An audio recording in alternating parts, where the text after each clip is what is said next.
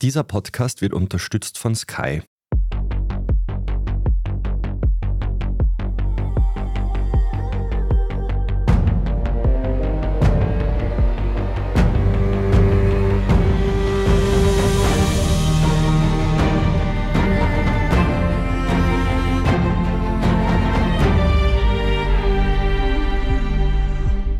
Michael Steingruber. Und ich bin Doris Prisching. Sie hören Serienreif, den Podcast über die modische Welt der Serien.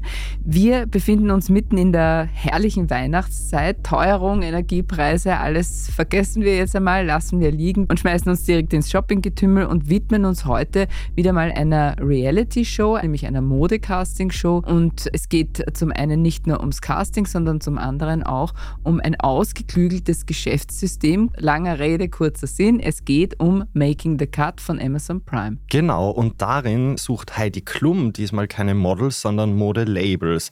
Mittlerweile gibt es drei Staffeln auf Amazon Prime und dort kann man auch gleich ausgewählte Stücke der teilnehmenden DesignerInnen kaufen. Ja, und wie die Serie genau funktioniert, weiß unser Gast. Das ist heute Standard-Moderedakteurin Anne Feldkamp. Sie ist bei uns hier im Studio. Hallo, liebe Anne. Hallo. Hallo, Anne.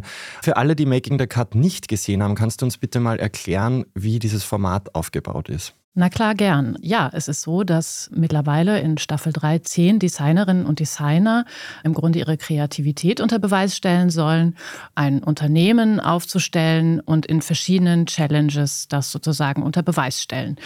Es geht immer darum, ein Kleidungsstück oder einen Look für den Laufsteg zu entwerfen und einen, der accessible ist. Dieses Wort, das fällt irgendwie relativ häufig in dieser Serie, neben dem Wort Brand. Also es geht tatsächlich darum, etwas verkaufen zu können. Dem Gewinner winken eine Million Dollar, das ist richtig viel Geld für eine eigene Kollektion auf Amazon natürlich. Die Kleider der gewonnenen Challenges werden ebenfalls dort verkauft. Und ja, das wird natürlich ganz oft auch in dieser Sendung betont. Mhm.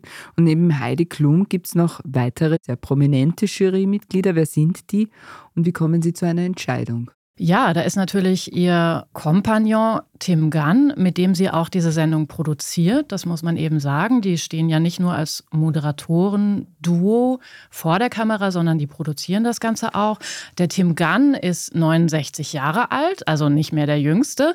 Er ist ausgebildeter Modedesigner und hat zwischen 82 und 2007, glaube ich, an einer der wichtigsten amerikanischen Ausbildungsstätten für Modedesign in New York gearbeitet, nämlich der New Yorker Parsons New School for Design. Dort war er teilweise über einige Jahre hinweg eben auch Leiter des Bereichs Modedesign. Also durchaus jemand, der aus der Branche kommt. Parallel dazu war er im Fernsehen unterwegs. 2004 hat er mit eben Heidi Klum die Castingshow Project Runway begonnen. Weitere Jurymitglieder sind Nicole Ritchie, das ist tatsächlich die Tochter von Lionel Ritchie. Die ist irgendwann mal in den Nullerjahren bekannt geworden als sogenanntes It-Girl. 2008 hat sie ihr Mode- und Lifestyle-Brand House of Harlow gegründet. Und das ist auch der Grund, warum sie eben Teil dieser Jury ist. Und dann hätten wir eben noch Jeremy Scott, der für das Modelabel Moschino arbeitet und über die Jahre hinweg auch immer wieder Kooperationen mit Adidas eingegangen ist. Vielleicht erinnern sich Menschen, Stefan Petzner hatte vor ungefähr zehn Jahren diese geflügelten Sneaker aus seiner Kooperation mit Adidas an. Unvergessen. Ja. Unvergessen, ja. Wer Germany's Next Top Model kennt, erlebt ja Heidi Klum als unterkühlte Modelmama, die einen sehr harten, strengen Ton drauf hat. In meiner Wahrnehmung ist sie bei Making the Cut zugänglicher und fast sympathisch, möchte man sagen.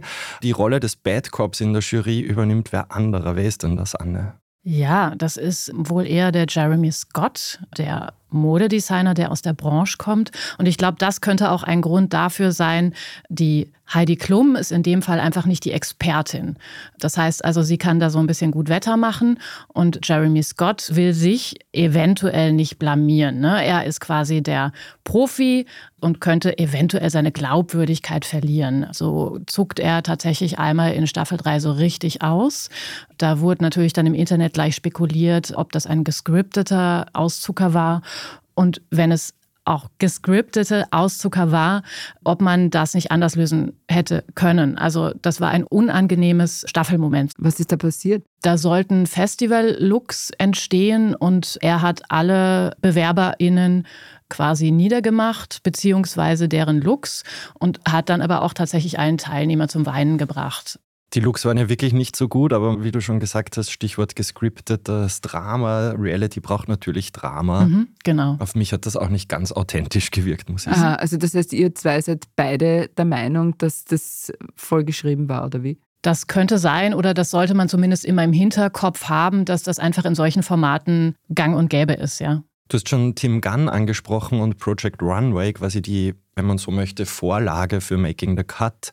Wie unterscheidet sich denn Making the Cut von diesem Originalformat? Ja, ich glaube, es sind einige Dinge verändert worden. Man ist so ein bisschen flexibler in diesem Format.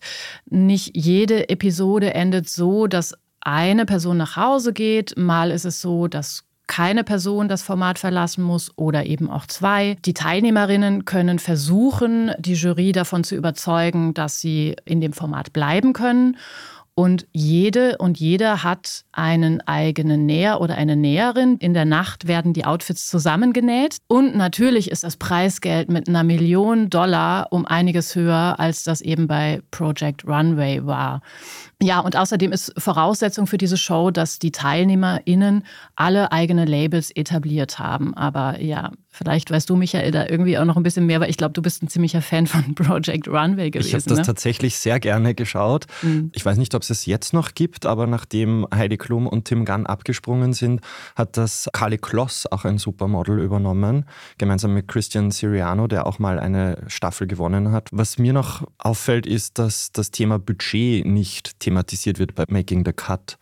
Bei Project Runway wurde den TeilnehmerInnen dann gesagt, okay, für diese Challenge habt ihr jetzt einen Tag Zeit und 300 Dollar Budget für Stoff. Das kommt bei Making the Cut gar nicht vor. Stimmt, ja. Mhm. Making the Cut, drei Staffeln gibt es, haben wir schon gesagt. In der ersten Staffel war Teil der Jury Supermodel Naomi Campbell und die auch Modeinstanz, kann man sagen, Karin Reutfeld. Also da hat sich auf Jury-Ebene auch einiges getan im Verlauf der Zeit. Anne, was hat sich denn sonst noch verändert über die drei Staffeln hinweg? Ja, in der ersten Staffel gab es tatsächlich zwölf TeilnehmerInnen. Das hat man ein bisschen zusammengedampft. Seit Staffel 2 sind das eben zehn. Und auch die Anzahl der Episoden wurden verringert. Also statt zehn Episoden sind das jetzt eben nur noch acht. Und ja, es wird weniger gereist, würde ich sagen. Also in Staffel 1 war das noch so, dass man irgendwie unterwegs war in Paris, Tokio und New York, also die große weite Modewelt oder überhaupt die große weite Welt. In Staffel 2 ist man dann eben wegen Corona in Los Angeles geblieben. Los Angeles, da lebt ja auch Heidi Klum. Das ist für sie natürlich wahnsinnig bequem. Und ja, die Persönlichkeiten in der Jury, die prägen natürlich die, auch die einzelnen Sendungen. Und ich muss zugeben, dass ich die Naomi Campbell auch ein bisschen vermisst habe.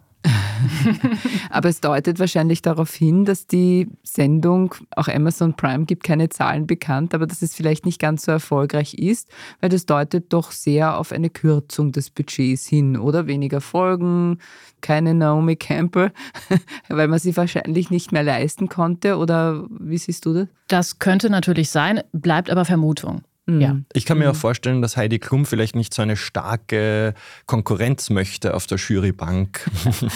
Also doch nicht nett. Und drei Staffeln bedeutet drei Gewinnerinnen. Was ist aus denen geworden, Anne? Ja, also der aktuelle Gewinner, Yannick Zamboni, ein gebürtiger Schweizer, hat einen Teil seines Preisgeldes, ne, Millionen Euro, wollen wir nochmal erinnern, dazu verwendet, bei der New York Fashion Week eine Show zu zeigen. Das ist ja auch nicht billig, so eine Show aufzustellen. Johnny Coter hat Staffel 1 gewonnen, der macht Streetwear und hat nach dem Sieg sein Label umbenannt, nämlich von Skin Graft auf Johnny Coter. Das heißt also Personalisierung. Kann man natürlich auch verstehen, weil dieser Name natürlich über diese Sendung Bekanntheit erlangt hat. Dann gab es die Andrea Pitter, die hat ein inklusives Modelabel und macht eben Modegröße XXS bis 4X. Ich würde sagen, verkäufliche Mode, ja. Was oder wen ich besonders interessant finde, ist die Zweitplatzierte aus der ersten Staffel. Die finde ich einen recht interessanten Fall. Das ist die Berliner Designerin Esther Perband.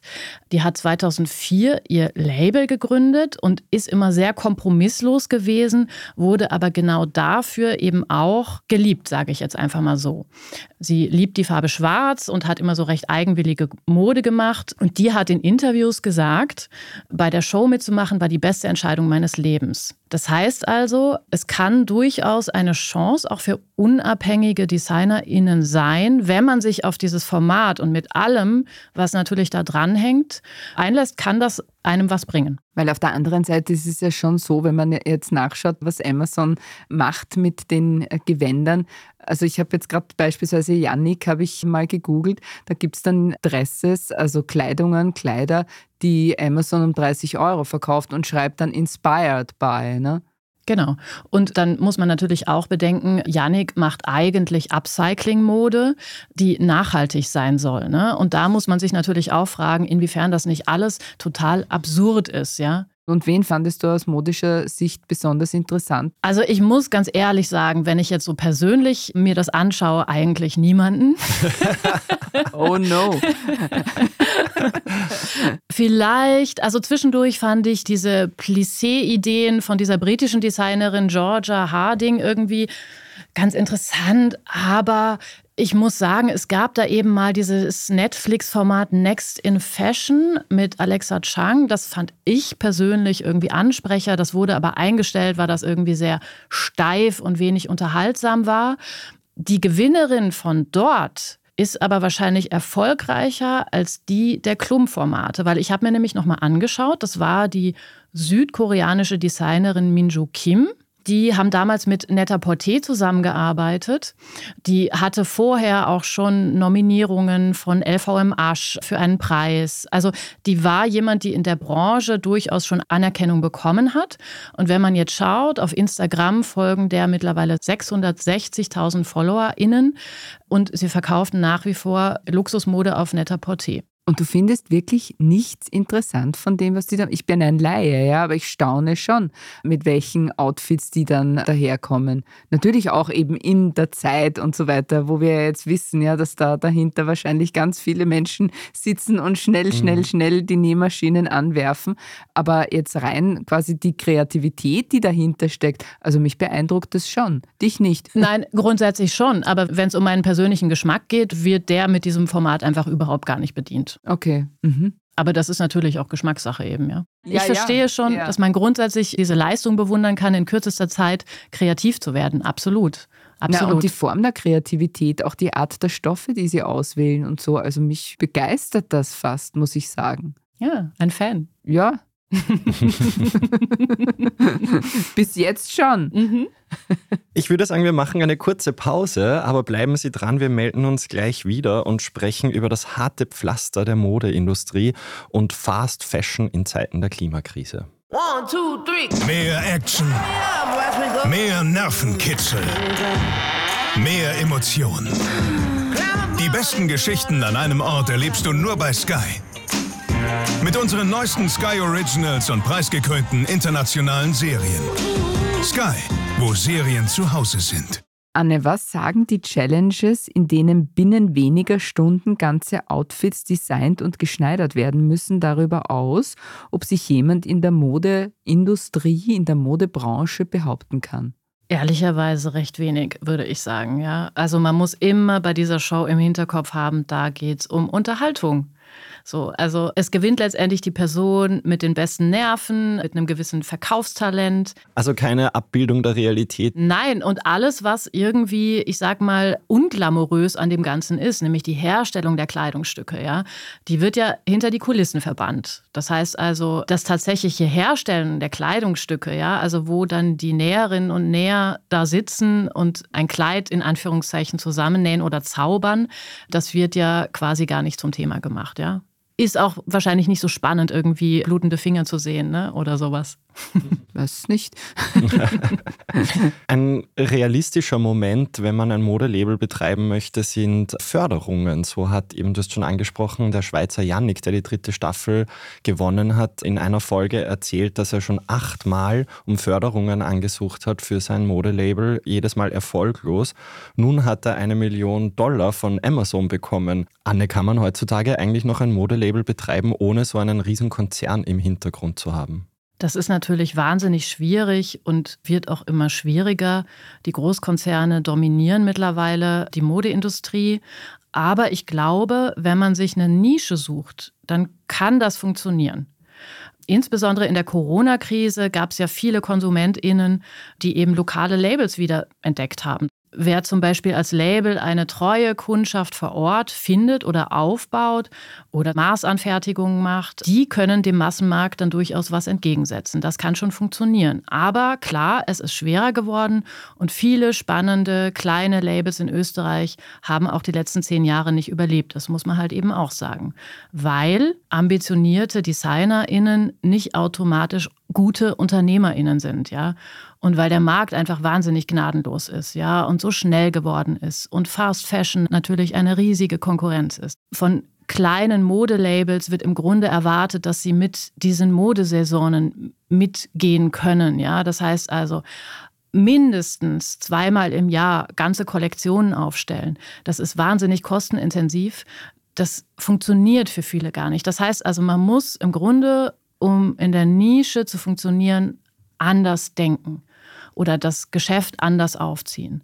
So Labels wie Peter Petrov zum Beispiel, die haben das tatsächlich auch in Österreich geschafft. Oder eben, ich nenne das jetzt einfach mal Labels wie Lena Horschek, die sich eben total auf Tracht in Österreich natürlich sehr erfolgreich konzentriert haben. Ja, die funktionieren. Mhm. Und bei Janik könnte man jetzt durchaus sagen, sein Design ist avantgardistisch. Warum kürt man so jemanden zum Gewinner? Amazon will ja verkaufen. Ganz genau. Und wie macht man das am besten? Mit Unterhaltung.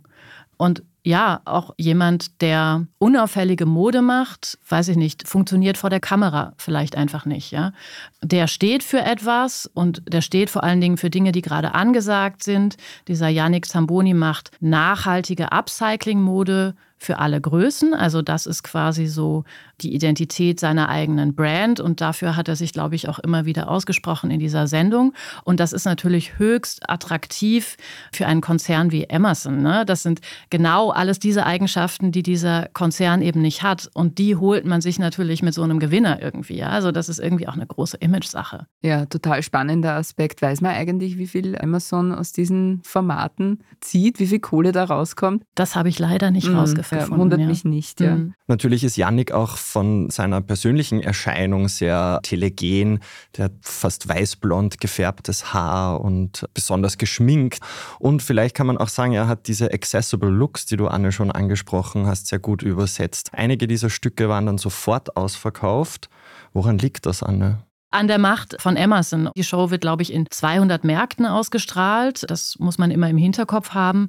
Heidi Klum ist natürlich ein bekannter Name. Ich kann das alles eigentlich nur vermuten und ich habe auch selber nichts gekauft, aber ich habe mich noch mal so durch die Shops geklickt und es gibt eben dann doch noch einiges zu haben. Also zum Beispiel Siennas Gewinnerlook aus Staffel Nummer 3 ist aktuell reduziert um 20 Prozent für 99,90 Euro zu haben. Das ist ja auch schon fast ein bisschen traurig. Ja, das finde ich eben auch. Und wie gesagt, ich habe ja eben dann auch, ich weiß nicht, Georgia, irgendein Dress um 30 Euro oder so, ja. Ja. Hat man irgendeine Information, wie sich die dann danach, also außer eben, das war die beste Idee meines Lebens, da mitzumachen. Äh, das heißt, es ist ihnen eh wurscht, oder letztlich? Ich glaube, ja. Also ich habe bis jetzt keine vernichtenden Kritiken ehemaliger TeilnehmerInnen gelesen. Das kann natürlich damit zusammenhängen, dass sie auch irgendwie was unterschrieben haben. Mhm.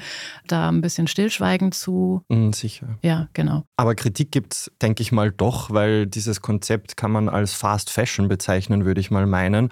Und in Zeiten der Klimakrise und immer bewussterer Klientel Absolut, ja. Also ich würde sagen, eindeutiger Gewinner ist für diese Serie Emerson, ja.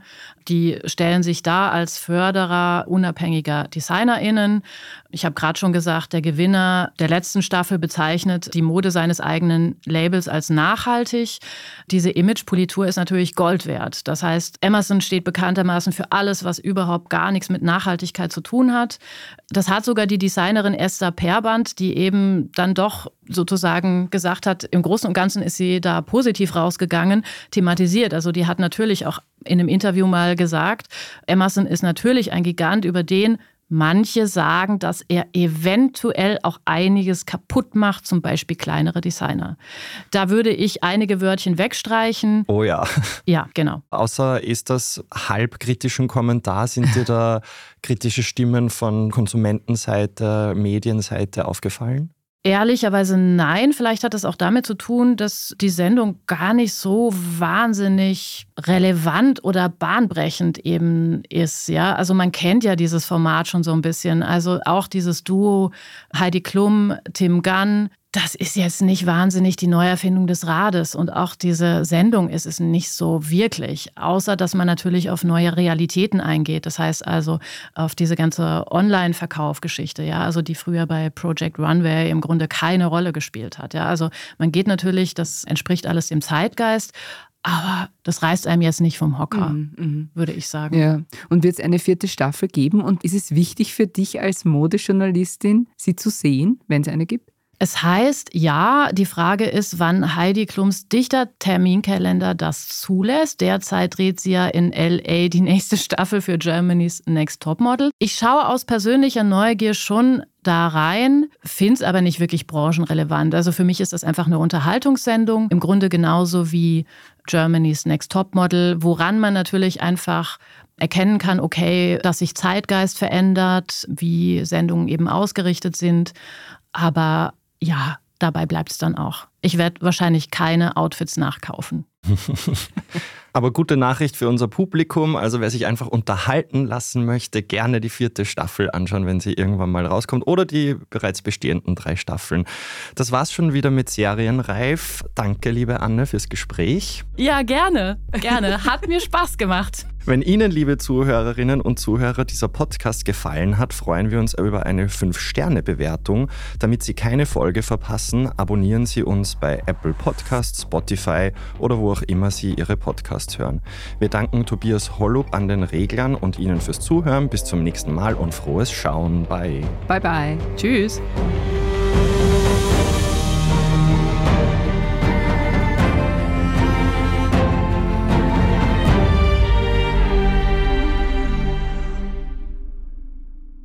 One, two, three. Mehr Action. Mehr Nervenkitzel. Mehr Emotionen. Die besten Geschichten an einem Ort erlebst du nur bei Sky. Mit unseren neuesten Sky Originals und preisgekrönten internationalen Serien. Sky, wo Serien zu Hause sind.